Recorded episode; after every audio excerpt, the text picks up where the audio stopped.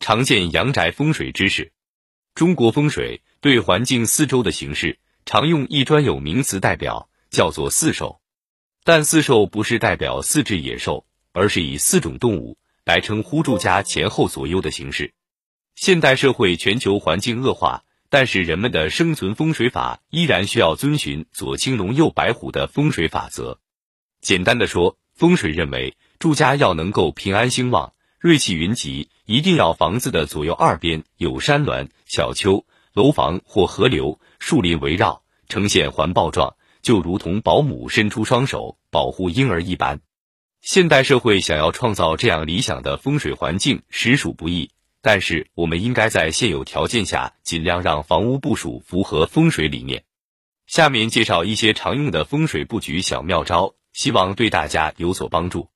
一、白虎压过青龙的屋宅。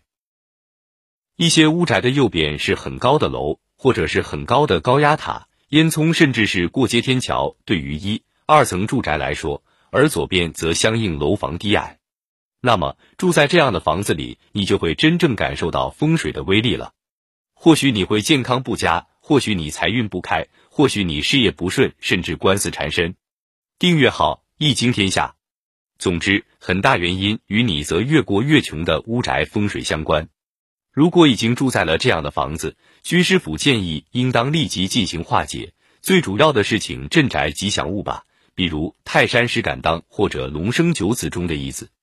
二、长期住在地下室，不少打工者初创时期经济窘迫，只能借宿地下室。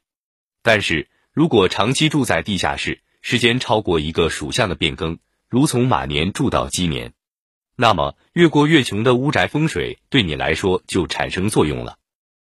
你除了经济上入不敷出外，很可能恋爱情感也饱受影响。军师府的风水师曾经考察过一位名人的别墅。其地下室被装潢成金碧辉煌，干嘛用呢？呵呵，一是女主人摆放几百双漂亮的鞋子，二是几百套豪华的衣服，还有一大片场地是供其宝贝孩子玩耍用。哎，难怪这位名人自打住进这别墅以来就没有什么好运过。